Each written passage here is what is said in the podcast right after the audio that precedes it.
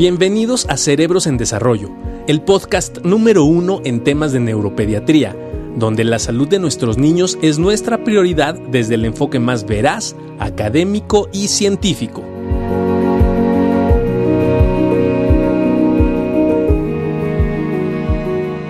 Hola, ¿cómo estamos? Buenas tardes. Eh, gracias por estar con nosotros otra vez el día de hoy.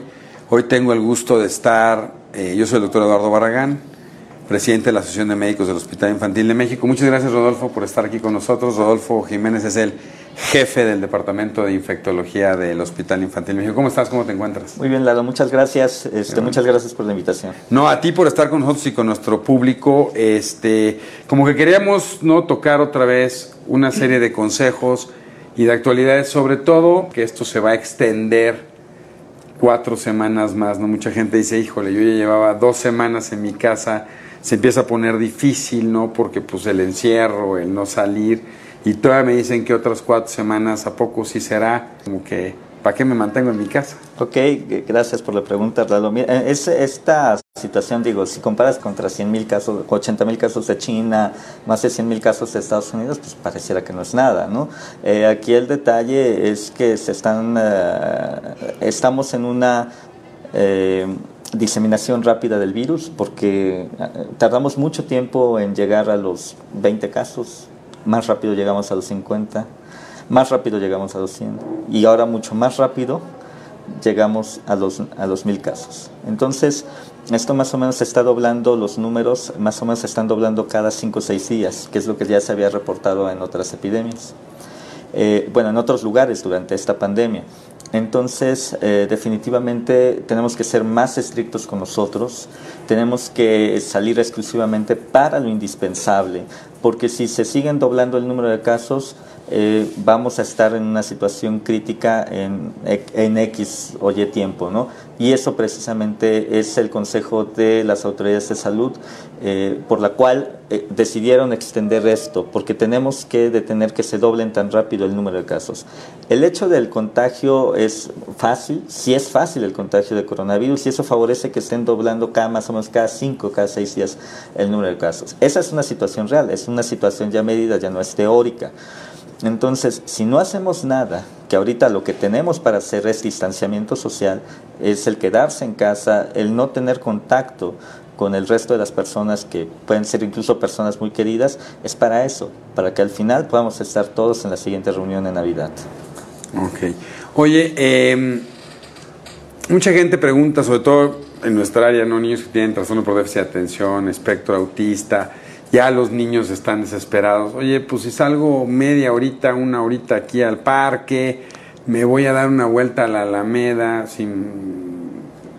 ¿no pasa nada? Es, relativo. Como toda en esta vida es eh, muy relativo todas las cosas. No pasa nada porque si no tengo contacto con nadie más, pues nadie más me va a contagiar. Pero el problema es el mensaje que yo mando al resto de la sociedad. Si yo mando el mensaje de que presente, que no pasa nada, poco a poco se va relajando este fenómeno de distancia, esta disciplina que tiene que ser el, distanciamiento social.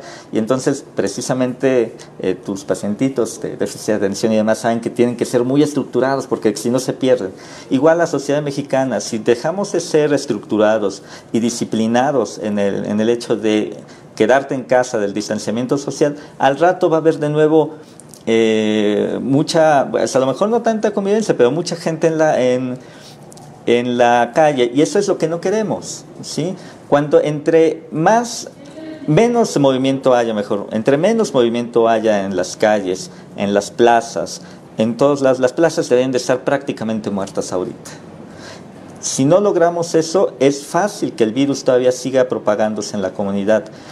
Y este, lo que no queremos es eso, lo que queremos es disminuir la velocidad de contagios, que en vez de que se doblen los casos cada 5 o 6 días, que se doblen lo más alejado posible. El hecho de que va a circular el virus en la comunidad es factible, pero que se doblen los casos lo más lento posible. Porque no es lo mismo que se doblen de 10 a 20 que se doblen de 1000 a 2000, y después de 2000 a 4000, y después de 4000 a 8000. Y entonces en forma relativamente rápida vamos a estar en 20, 30, 40, 50 mil casos. Y eso es lo que no queremos para que las personas que se enfermen las podamos atender con, eh, con calidad, para que si yo me enfermo yo tenga quien me atienda y donde me atienda. nosotros seguimos trabajando aquí en el hospital, tú estás encargado de todo ese proceso. Afortunadamente seguimos vigilando casos sospechosos en niños. Sigue pareciendo que niños, eh, la manifestación, muchas mamás están todavía preocupadas. Las manifestaciones en los niños en general pudiera ser que no sean tan Ok, eh, la parte de, esta, de este tipo de, de, esta infección por coronavirus en niños es eh, muy peculiar porque afortunadamente para los que vemos niños no es, tan, no es tan importante la manifestación clínica y tampoco es tan frecuente. Los casos uh, que se conocen de esta epidemia es que aproximadamente los casos reportados en China son, son solamente el 2% de los casos detectados. Y aparte, eh, son muy poquitos en, adultos son muy poquitos los que requieren hospitalización. En adultos se requiere, más o menos el 15% requieren hospitalización y más o menos el 5% requieren hospitalización en niños. Eso no quiere decir que el niño o el adulto joven pueda estar en la calle porque si no después nos lo llevamos a la casa. Y si el niño llega a la casa con el papá este, tenemos amigos, compañeros, colegas que tienen niños ya un poquito más grandes. Entonces, si, el, si mi colega tiene 60 años y el, el, hijo tiene 20 años, por ejemplo, pues a lo mejor al hijo el pronóstico será diferente, pero el papá que ya tiene 60 puede ser completamente diferente, tiene mucho mayor riesgo de hospitalización y de, de, de requerir terapia intensiva o de un proceso un poco más grave, ¿no? Que el niño de 20 años, ¿no? Entonces, que el chavo de 20 años, ya no niño.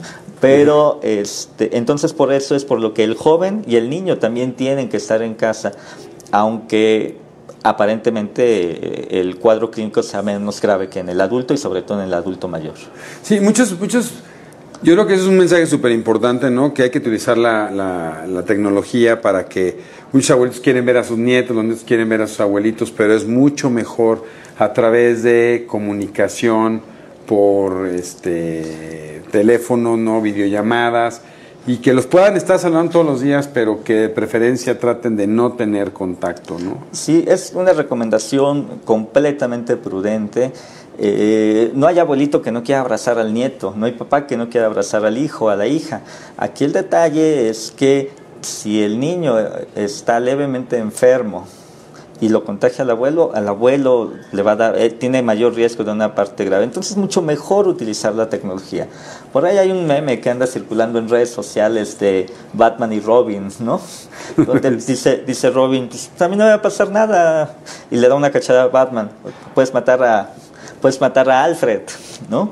Entonces pasa lo mismo con los abuelos. O sea, a lo mejor al, al niño, al joven, eh, tiene po poca posibilidad de que le vaya mal, pero se lo lleva al abuelo, quién sabe cómo le vaya al abuelo. Entonces es mejor utilizar la tecnología así como ahorita este, y estar en una videollamada este, por cualquiera de las plataformas que hay disponibles. Oye, y por ejemplo, eh, mucha gente está ahorita utilizando el recurso para pedir comida, ¿no? Platicábamos, comida, de ya sea el súper o la comida, te la llevan. ¿Hay alguna recomendación sobre el manejo si te llevan la farmacia? ¿Hay alguna recomendación para cuando lleguen estos productos a tu casa? Okay, la primera recomendación que es sumamente clara es la higiene de manos. Yo la toco, la abro, el plástico probablemente se va a desechar. Entonces, en el plástico puede sobrevivir coronavirus algunas horas. Entonces, lo que yo tengo que hacer es higiene de manos después de tocar eso.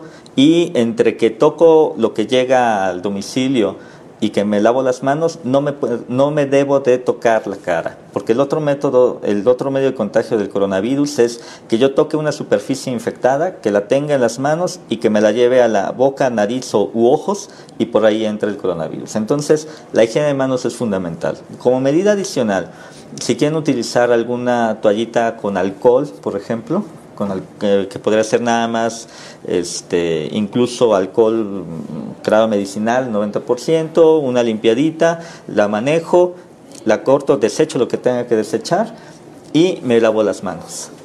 La higiene de manos es lo que no se puede, no se pueden brincar.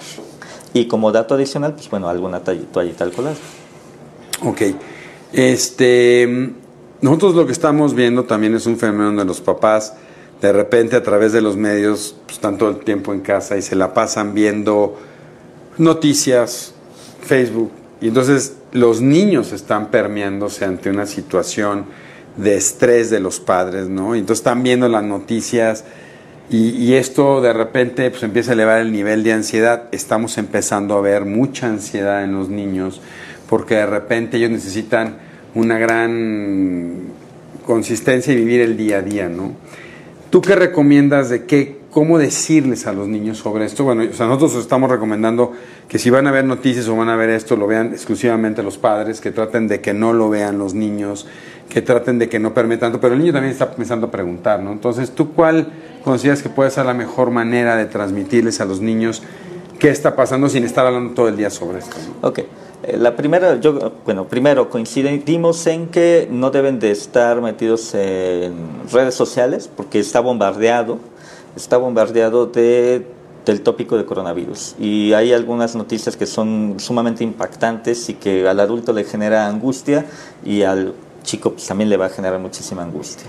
Y en pediatría, como todos los pediatras lo sabemos, el papá muchas veces le va a transmitir la angustia al hijo. Entonces también el papá tiene que eh, limitar un poco la, el, el número de la exposición a estas noticias. Eh, sí, este, la otra parte es pues, adecuarse a la edad. No es lo mismo, eh, no es lo mismo un niño de 5 años a un niño de 10 años. Los niños en general, pues son niños, no son tontos. Entonces se, se permean mucho de la angustia de los papás. Entonces lo mejor es, y por ejemplo ellos ya vivieron algo que es el impacto de la suspensión de clases. ¿Por qué no puedo ir a ver a mis amigos? ¿Por qué no puedo jugar con ellos y demás? Entonces tampoco se les puede ocultar de la otra forma. Pero hay que hay que platicar desde lo que está pasando, de que es una enfermedad, que es una enfermedad muy contagiosa, de acuerdo a su edad, claro está cada una de ellas, y de que se tiene que cuidar para que mamá, papá, los hermanitos, pues bueno, todos puedan seguir ahí. Y ahorita es un tiempo para, pasar en casa, eh, pues con todos juntos y nada más se va a salir a lo, a lo más indispensable para evitar que uno se enferme o que se vaya al hospital, ¿no? Por ejemplo, hay algunos materiales... Eh, eh, que hicieron para en España y en Reino Unido para hablar precisamente de la epidemia de coronavirus. Y aquí yo creo que algo que sí hay que involucrar mucho a los chicos es la, la, la idea de tienes que prevenirlo, así como te llevamos al tu pediatra para que acá ahí con el doctor Barragán para que te pongan vacunas, aunque creo que no pones vacunas. No, este, te las manda a ti, compadre. Este, pues así como las llevas con el doctor Rodolfo para estar vacunando, así también Ahorita la vacuna para esta enfermedad es la higiene de manos, la vacuna para esta enfermedad es que te quedes en casa, por eso no podemos salir, porque es muy contagioso y todos queremos estar sanos y seguir este, y después regresar a nuestras actividades normales. Sí, totalmente. También la, Red Latinoamericana de Psicología Pediátrica, que nos apoya mucho, la Asociación de Médicos, ha dado recomendaciones muy interesantes. Una es no vean tanto, no la tanto noticias sobre el coronavirus. Dos es, tampoco satures las redes, ¿no? Porque algo, un fenómeno que está pasando es que se están saturando las redes, todo el mundo está metido todo el día y esto de repente lentifica, por ejemplo, transmisiones y esto se puede intensificar, entonces vale la pena también bajarlo. Establecer orden, organización, no son vacaciones, hay que mantener una cierta rutina, siendo flexible, siempre eh, dando un mayor beneficio al estar juntos, a jugar, pero dando tiempo para que los niños lo puedan hacer, ¿no? Oye, otro, otro gran, eh, bueno, porque no solo está el coronavirus, sino está lo del sarampión, que ya que hemos estado platicando contigo. Mucha gente dice, bueno, este, me sirve la vacuna, no me sirve, me revacuno, no me revacuno. Mucha gente ha preguntado eso, estoy aprovechando ahorita. Este, salgo y que me vacunen contra el sarampión si no me lo habían puesto. Es una situación muy peculiar en este momento que está generando muchas dudas. Okay punto número uno, ¿quién, me tengo que ¿quién se tiene que revacunar? El que no sabe que tiene al menos dos dosis de la vacuna colocadas. Eso es el que se le tiene que revacunar. La gente de más de 50 años probablemente haya estado expuesta a sarampión, pero si tiene alguna duda, pues, la vacuna es sumamente segura, probablemente haya más beneficio que riesgo. Este, con relación a, eh, a qué hago en este momento, Eh, lo que yo considero en este momento es, si vas eh, hay que bajar la, el tránsito. En este momento yo considero que no es una urgencia salir a vacunarse si estamos cumpliendo con el, eh, el aislamiento social. Si estamos quedándonos en casa, no nos vamos a contagiar de alguna otra cosa, en este caso de sarampión, que digo, si han aumentado los casos, pero también si ya los chicos están fuera, si los jóvenes están en casa, mejor dicho, no hay posibilidad de contagio. Entonces, en este momento, para las personas que se vacunan en el centro de salud, mi recomendación es no vayan al centro de salud a vacunarse, en este momento. Habrá su momento para algo muy importante que son las vacunas, que son la segunda mejor intervención en salud pública para bajar la, las enfermedades infantiles, pero en este momento no, bajemos el tránsito por completo. Eh, esa sería mi recomendación en general. Oye, y también en las redes que dices, esto está saturadísimo, ¿cómo sé que si es una noticia buena o una noticia mala? Porque estamos viendo una cantidad de noticias de toma cítricos, toma el té de la abuelita, hierbabuena, este, ponle esto, ponle el otro. Realmente, ¿cuál es la mejor estrategia en este momento? Ok, bueno. Los tacos de la esquina no son inmunes al coronavirus. Claro que no, no son inmunes al coronavirus, aunque hayamos comido ahí en el paseo de la salmonella, ahí cuando íbamos a la universidad, no nos hizo inmunes al coronavirus, evidentemente. Entonces, este, lo que, lo que hay que hacer es nutrirse de canales oficiales. Canales oficiales, eh, yo sé que hay una polarización importante entre la sociedad, pero canales oficiales es Secretaría de Salud. En su, en su momento es Organización Panamericana de la Salud, Organización Mundial de la Salud. Esos son sitios completamente oficiales. De ahí pueden sacar información bastante verídica en un momento determinado para que si quieren buscar algo, siempre se toma como referencia a Estados Unidos. A veces Estados Unidos nos ha copiado algunas cosas como la vacunación en escuelas, pero el, sitio del Centro de Control de Enfermedades o CDC por las siglas en inglés de Estados Unidos es un, es un dato confiable y hay algunas páginas que vienen tanto en inglés pero también vienen en español. Oye, y otra pregunta que está mucho en el ambiente y hemos estado en todo el tiempo es las neumonías atípicas. ¿Qué me puede decir sobre eso? ¿No? Si hay neumonías o esas neumonías atípicas. Bueno, lo que pasa es que aquí es mucho cómo se, se dio la temporalidad en un momento determinado. Las neumonías atípicas están presentes todo el año. La neumonía tiene su definición médica y demás, pero no, o sea, ahí no vamos a entrar en detalle. El, hecho es que hay neumonías durante todo el año, aumentan más en invierno, disminuyen en, el, época de calor, y entonces se sabe más o menos cómo es una tendencia de, de las neumonías atípicas. Aquí el hecho es de que una de las manifestaciones del coronavirus es la neumonía. Hasta hace una semana se estaban la definición operacional, que es por la que se rige el sistema de salud público, que dicta la Dirección General de Epidemiología, decía solamente muestrea a quienes hayan, tenido algún, hayan venido de algún país donde haya, haya transmisión comunitaria o muestrea si tuviste un contacto con alguien sospechoso o confirmado de coronavirus.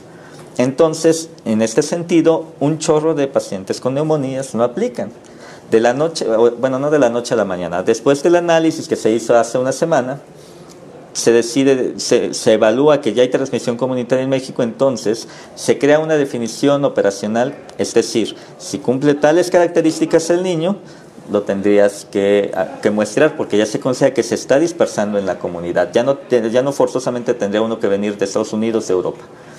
Entonces, al hacer eso, se van a empezar a muestrar niños que requieren internamientos por hospitalización que en otro momento epidemiológico, el año pasado, se daba su atención estándar y ya.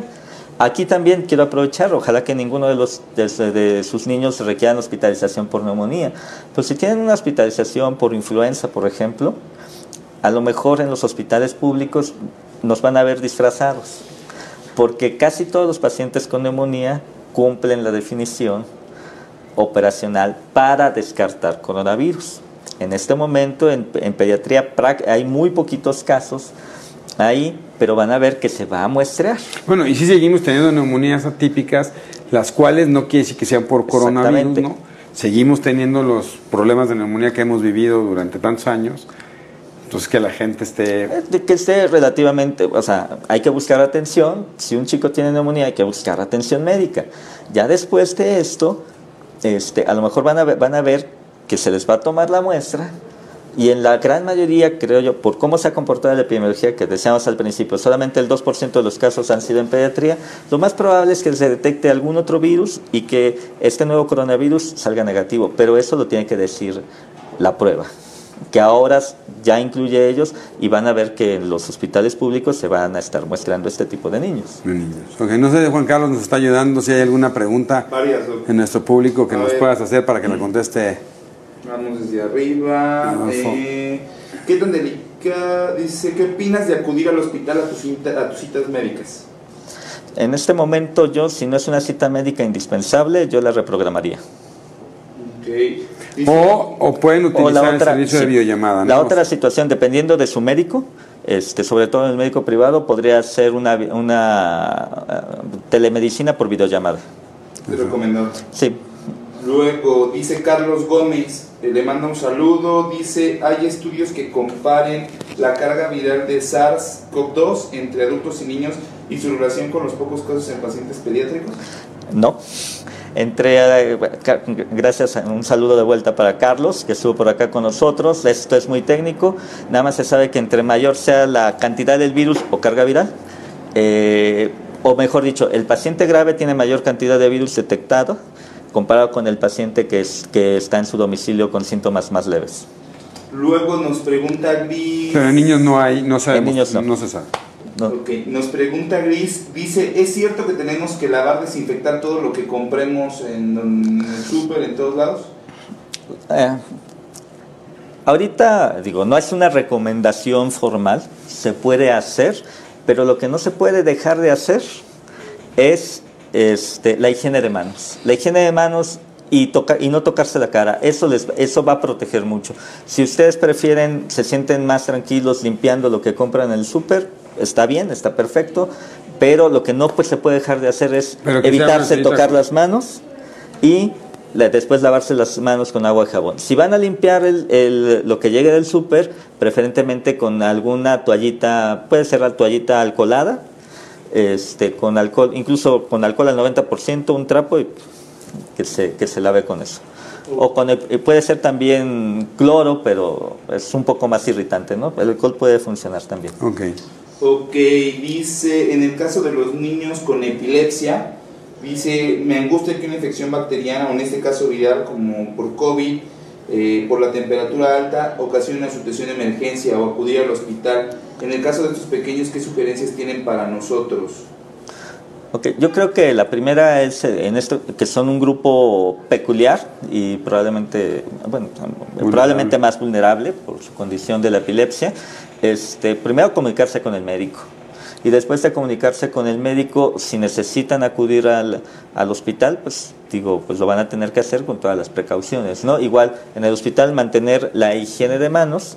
Si el niño va enfermo con síntomas respiratorios, vale la pena que se, ahí sí, pues, si tienen un cubrebocas a la mano, colocarse un cubrebocas, si no en el hospital se les dará. Y esto es para evitar la dispersión por gotitas del virus que pudiera estar afectando al niño con sintomatología respiratoria. Si el adulto también tiene sintomatología respiratoria, también tendrá que ponerse, aunque no tenga síntomas que se han diseminado como parte de la sintomatología del COVID. Esta pregunta bien interesante y bien frecuente. ¿Se puede sacar a un niño aunque sea para ir a la tienda para bajarle el estrés de estar encerrado, siguiendo todas las recomendaciones de higiene? La, Esta es súper frecuente. Lo idóneo es no. Esto es lo idóneo. Digamos que no. La disciplina es fundamental para para intentar controlar en este momento la propagación de los casos. y yo te diría, si ustedes hacen un ejercicio personal, y eso es súper interesante, tenemos dos sistemas, en este negocio hay dos situaciones, las conscientes y las inconscientes. Hoy que estoy más consciente que no me tengo que tocar la cara, me doy cuenta de todas las veces que me toco la cara. Entonces el niño lo va a hacer con mayor frecuencia. Si ustedes llevan al niño al súper, va a entrar en contacto con varias superficies, ¿no? Es correcto. Y eso, aunque ustedes sigan la recomendación, él se puede contagiar más fácil. Entonces, yo creo que evidentemente sé la dificultad que empezamos a tener en eso, ¿no? Los niños, pero es parte de cerrar un poco este canal y decir, va una sola persona, ¿no? Creemos Así que es es. mejor y regrese. Yo creo que sí se pueden tratar de realizar actividades, ¿no? Con, con cierta constancia. Al niño le sirve mucho tener un programa en casa. Entonces, teniendo ciertas estructuras que nos ayuden a que el niño sepa lo que va a pasar ese día y que vivamos cada día, ¿no? Y al niño no le digamos, vamos a estar así hasta el 30 de abril. No. Hoy estamos así, mañana vamos a ver. Y entonces todos los días voy generando un proceso diferente, dinámico. Pero sí, un poco la idea es de preferencia No. Y mucho menos diríamos no solo esto, ¿no? Sino las cenas que toda la gente sigue haciendo, que se sale, pues de todas maneras los rest- pues vamos, ¿no? Todos estamos sufriendo una, una situación difícil, pero entre más tiempo se guarden, mejor. Mejor. Dice otra pregunta de Georgina Jiménez. Dice, ¿los pacientes con parálisis cerebral pertenecen a algún grupo de riesgo? En el caso de su hijo dice que es la única condición. ¿Habrá como una recomendación específica? Eh, en el caso de COVID como tal no pertenece a grupo de riesgo, pero en el caso global de infecciones respiratorias, para bajas, bronquitis o neumonías, sí son, de, sí son de mayor riesgo para adquirir ya sea neumonías y para complicarse por neumonías. Entonces, o sea, con ellos pues la misma recomendación de siempre, de cuidado con las secreciones, de cuidado con los contactos enfermos y demás. Luego nos comenta Nadia Morelia, soy maestra y nos han comentado del brote de sarampión. Niños y adultos tenemos que vacunarnos de inmediato.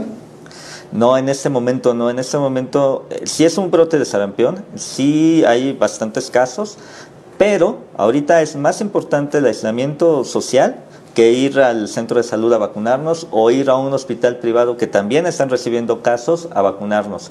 Ya, eh, eh, con- yo soy de los que más promueve la vacunación, me encanta cómo ha funcionado, pero creo que hay momentos para todo y este momento es para guardarnos en casa. Nos comenta Pablo Morales, ¿alguna recomendación para medidas preventivas que debe de tomar un pediatra al realizar su consulta externa? Donde él comenta que prácticamente la mitad son casos de Sí, claro. infección respiratoria aguda, principalmente en esta época. Ok. Ah, número uno, eh, tratar de limitar la consulta externa pediátrica creo que sí es importante. Pues la- hay que bajar la circulación de gente lo más que se pueda. Número dos, si ya tiene que ir a ver consulta, tiene que tener cubrebocas, que ahorita están hasta difíciles de conseguir, para sus pacientes con infección respiratoria, para su personal y para él mismo. ¿sí?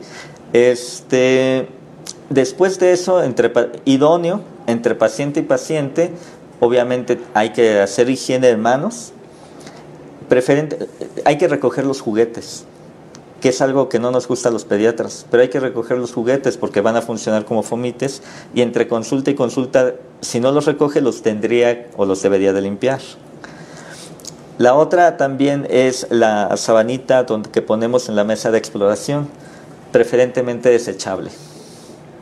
Bueno, no preferentemente, desechable. Y si no hay desechable, cuando menos, o sea, como a veces me acuerdo en el centro de salud tenía papel de estraza, rollos de papel de estraza, para ponerlos se cambia, porque eh, es muy fácil que se contamine. La otra situación como médicos, en esta época eh, yo le recomendaría mucho que se ponga goggles aunque genere, aunque posiblemente genere un poquito de estrés, pero es parte de la protección personal. Y un niño con infección respiratoria aguda, pues puede ser influenza, a lo mejor hasta alguna vez en la vida nos han eh, enfermado de influenza, que medio se le ha perdido el riesgo, pero por ejemplo, COVID lleva 20 muertes, influenza llevaba como 200 y tantas la última vez que la revisé, creo que ya lleva 300 muertes en la temporada. Este, pero hay que parar COVID porque si no, vamos, sí vamos a tener muchas más muertes que influenza. Entonces, este, son las recomendaciones para el pediatra. Los goggles me parece una situación importante. No es suficiente los lentes. Yo uso lentes, ahorita no los traigo, así como los que tiene Lalo Barragán, tampoco. porque por arriba literalmente puede, puede caer gotas a los ojos y con eso infectarnos de cualquier virus respiratorio. No, no forzosamente tiene que ser COVID, pero obviamente ahorita que estamos hablando de esto es un riesgo de infección. Dice, ¿qué desierto hay en, lo, en algunas publicaciones que se están realizando de la relación de la vacuna contra tuberculosis? Hablan de BCG, que se aplica en México con una baja mortalidad por COVID. Es muy interesante y entre médicos ha surgido un poco de controversia incluso. Eh, no voy a hablar muy técnico, digamos que es algo que se va a tener que explorar después. Si es cierto que la BCG tiene algún efecto que modula la respuesta inmunológica digamos que de primer contacto contra los microorganismos. Hay un estudio de hace algunos años en donde el hecho de estar vacunado con BCG en África bajaba la mortalidad general, pero no se ha ahondado mucho en eso. Entonces ahorita, digamos, no nos sintamos protegidos con la BCG. Si esto es un factor protector, pues es fabuloso para México porque la mayoría estamos vacunados contra BCG, pero ahorita no echemos campanas a aire, tomémoslos como reserva eh, no, nos, no lo sintamos como un factor protector, seguramente ya después veremos cómo se termina de analizar estos datos. Luego comentan si eh, consideran que los niños con implante coclear pueden correr algún riesgo. Okay. No, no incrementa el riesgo en esta población. Como todas las infecciones respiratorias, este, hay que tratarlas apropiadamente, pero no tienen un incremento en el riesgo comparado con el que no tiene implante coclear, cuando menos hasta el momento. Asma. Asma tampoco está, eso es algo muy peculiar, tampoco está dentro de las comorbilidad de las enfermedades concomitantes de alto riesgo. Sin embargo, en el general, en el paciente asmático, una infección viral respiratoria lo puede poner mal, ¿no? Entonces, aunque hasta el momento parecía que no es un factor de riesgo para gravedad en COVID, los asmáticos tengan cuidado y se tienen que controlar bien. Ok, luego dice aquí, en, un caso, por ejemplo, donde un niño de 8 años no tiene síntomas, pero su mamá sí resultó positiva para COVID con una neumonía grave que está intubada y sus abuelos que viven con él también dieron positivo, ¿es posible que el niño desarrolle la enfermedad o se vuelva portador? ¿Es factible? Es factible cualquiera de las dos cosas. Este, las autoridades de salud correspondientes decidirán sus médicos si le toman o no le toman la muestra en un momento determinado como estudio de contacto. Eh, sin embargo, eh, la, prueba nada más es para decir si, está, si tiene una infección asintomática o no tiene la infección asintomática o si desarrolla síntomas, si tiene síntomas, en este caso yo espero que sean leves o no tiene síntomas leves por COVID, pero el manejo es el mismo a final de cuentas y forzosamente tendrá que estar 14 días en casa, pero sí es factible que, sea, que, que, tenga la infección o que adquiera la infección por el contacto. Ok, y dice por aquí, niños con secuelas de Kernicterus, ¿qué riesgo tienen? Eh, bueno, depende de la gravedad del Kernicterus. Si es una presentación grave, eh, que estaríamos hablando de una parálisis cerebral infantil, eh, que sería el peor de los casos, tendríamos, básicamente para lo que contestamos hace ratito, el riesgo es para una infección respiratoria baja, siempre van a tener un riesgo mayor de tener neumonías después de una infección respiratoria aguda por el mal manejo de secreciones, si es que lo llegará a tener. Este, o de gravedad, si de plano ya tiene una neumonía, ¿no? Entonces, eh, pero no tiene... Oye, ¿los humidificadores sirven? ¿Poner en caso humidificadores o...? Eh, no. No, no, no hay ninguna evidencia de, de, de, que mejor, humidificar. Que humidificar. Eh, Airear los cuartos. Eso sí, en términos generales, se recomiendan para todas las, las infecciones respiratorias que tenga una buena iluminación y que tenga una buena ventilación, en términos generales. No es algo, una recomendación específica para COVID, es una recomendación general para infecciones, para infecciones respiratorias. Respiratorias, ok. Ok, aquí comentan algo de información sobre el uso de hidroxicloroquina con acitromicina, si hay evidencia o se ha utilizado. No hay evidencia de eficacia, no hay evidencia contundente de eficacia, para no hablar tan técnico. Mm. Este, es un hecho que en los casos graves, eh, pues a veces eh, se tienen que hacer cosas, aunque no estén plenamente poco ortodoxas eh, pero, este, pero en general la recomendación, incluso aunque den positivo para una sintomatología leve, es no utilizarla. Como preventivo con hidroxicloroquina tampoco. Este, para síntomas leves positivos tampoco, para tratamiento empírico en síntomas leves tampoco. Y ya el hospitalizado ya dependerá de la experiencia, bueno, de la experiencia clínica en otros rubros, eh, del médico tratante en su momento. La cloroquina no tiene, eh, se parece un buen prospecto, pero no es clara su eficacia todavía. Y lo que sí es clara es que prolonga, eh, hace diferente el ritmo cardíaco, potencialmente puede tener problemas en el ritmo cardíaco, puede ocasionar arritmias incluso bastante graves que pueden poner en riesgo la vida. Entonces, como profilaxis, es decir, para prevenir que me enferme, o como tratamiento de síntomas leves, es eh, es desaconsejable. no se lo hay que, que no se lo tomen. Exacto. Incluso ya ni siquiera hay, ya la hidroxicloroquina ya nada más se va a dejar para hospitales, para casos muy graves, de acuerdo al expertise de los médicos. ¿Antivirales? Si empiezo a tomar un antiviral medio profiláctico. Tampoco sirven. Este, Tamiflu. No, o sea, no, tiene ninguna actividad contra, eh, contra coronavirus. Sirve si tienes si llegaras a tener infección por influenza, sí sirve, si tienes infección por coronavirus o por cualquier otro virus, si no tienes infección por influenza, no sirve para nada. Nada más te gastaste un poco de dinero.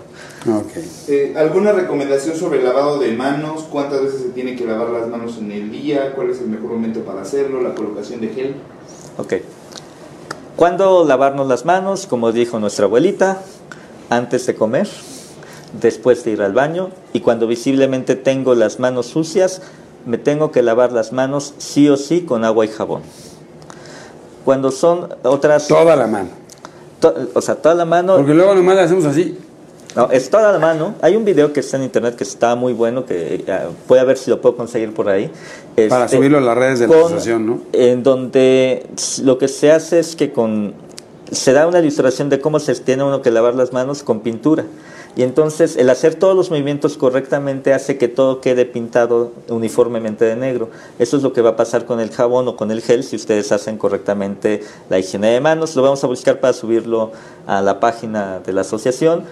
Este, eso es lo que se tendría que hacer. Ahora, ¿cuándo más? Por ejemplo, si tengo que ir al al supermercado básicamente es después de salir del supermercado me pongo gel, por ejemplo, si fui a la tienda, si recibí algo de afuera, ahí me puedo poner gel antibacterial nada más, igual haciendo los movimientos eh, correctos. O sea, no sirve ponerme cada media hora. No, tampoco. Sí, porque eso también está pasando con la ansiedad. Por ahí alguien me decía que se pusieron, en una consulta se pusieron como 30 veces ahí alcohol gel, tampoco sirve, nada más se van a irritar las manos. Entonces, no, no, no por estarte poniendo mucho, o sea, al final te pones solamente si tienes contacto. Exacto. Ahora, hay, algo que, perdón, me vino a la mente. Por ejemplo, cuando estamos cuidando, cuando yo estoy enfermo o cuando estoy cuidando a una persona enferma. Si estoy cuidando a, a, alguna persona enferma, vamos a suponer que fue una gripa cualquiera, no, no es nada de COVID, también el hecho de, si yo ya lo atendí, me tengo que hacer higiene de manos para que después yo no me contagie. Y obviamente no llevarme las, manos las manos a la cara.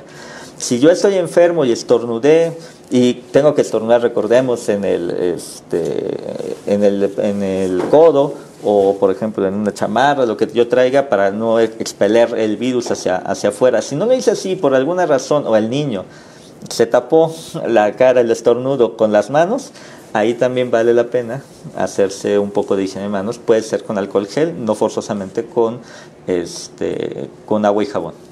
Ok. una última, una última pregunta. Dice, ¿alguna evidencia de, pacientes con tratamiento con isotretinoína para acné y esto? ¿Hay alguna, algún riesgo? Eh, no, no hemos leído nada respecto a eso. Nada con respecto a eso. Oye, pues muchísimas gracias, Rodolfo. Yo quisiera que pudiéramos estarnos y dependiendo cómo nos vaya, ¿no? Podernos estar a lo mejor cada 10 días, poder actualizándole a nuestra población. Eh, si tienen preguntas, háganlas a través de las redes sociales, por favor. Yo creo que es muy importante ahorita el mensaje, yo quisiera que dejas un mensaje así, pero el mensaje, por lo menos desde la Asociación de Médicos, es, porque hay también, es bien interesante, ¿no? Por ahí hay un montón de cosas que si esto fue un, te lo comentaba hace rato, ¿no? Si fue si es un plan y que hace en 2000 no sé qué se juntaron y ya lo estaban viendo y ya sabían que venía el coronavirus. Independientemente de si es de donde venga, es una realidad que la infección existe. También se ha hablado mucho de todas las diferencias que hay entre si es mejor no quedarte en casa, si la vacunación por ordeñas, si deja que a todo el mundo le dé, whatever. Pero al final del camino nosotros estamos convencidos como asociación de médicos que no buscamos ningún lucro, ninguna situación, que lo mejor es cuidarse. Y la única gente que se puede cuidar es uno. Y que aunque los abuelitos digan, pues es que a mí ya no importa si me da, porque mucha gente grande dice, bueno, pues ya me dio, ya me dio, ¿no? Al final es cómo está educando, ¿no? Y cómo hace que los hijos y los nietos lo vean en ese proceso educativo. Entonces, sí, un poco es, lávate las manos, cuídate. Son medidas tan sencillas, ¿no? Con las cuales podemos ayudar y que nosotros nos encantaría podemos estarnos quedando en, en la casa. En la casa, ¿no? Sí, por supuesto. Eh, bueno, yo diría, son medidas muy sencillas y lamentablemente no se han llevado a cabo. Por eso ahora, en vez del 20, vamos al 30 de abril. Entonces, por favor, hay que quedarse en casa. Eso es algo fundamental. Eh, diría, cada quien ha tenido una vida más sencilla, más dura, pero dentro de lo que decían los abuelos antes es, nadie te va a cuidar por ti, mijito. Entonces, uno se tiene que cuidar. Y uno se tiene que eh, disciplinar a quedarse en casa, uno se tiene que disciplinar a hacer higiene de manos, uno se tiene que disciplinar también, si necesito atención médica, ahora sí tengo que eh, tener atención médica. Entonces, cuídense, ayúdenos a cuidarlos, ayúdenos a atenderlos lo mejor que se pueda, quedándose en casa. No están de vacaciones, separaron las actividades para que a quienes nos toca estar de este lado los podamos ayudar lo mejor posible. Nosotros también después queremos estar en casa. Exactamente. Y queremos después verlos a lo mejor en algún mensaje navideño. Sería maravilloso que ¿no? Entonces se pasa tiempo rapidísimo.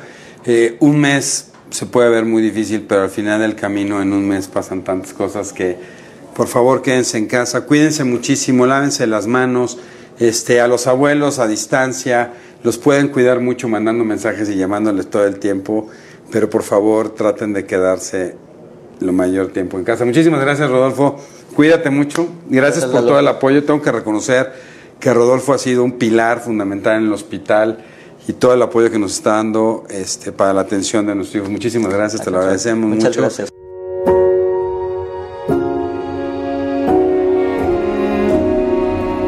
Cerebros en Desarrollo el podcast comprometido con la idea de que en los cerebros de nuestros niños no hay límites. Síguenos en nuestras redes sociales. En Facebook nos puedes encontrar como Neurología HIM, en Instagram como arroba Neuropedia HIM, nuestra página web es cerebrosendesarrollo.com y si tienes cualquier duda o comentario, por favor escríbenos al correo electrónico cerebrosendesarrollo.gmail.com. Si este episodio crees que le puede ayudar o servir a alguien, por favor compárteselo. Le podrías estar ayudando mucho más de lo que te imaginas. Nos seguimos escuchando.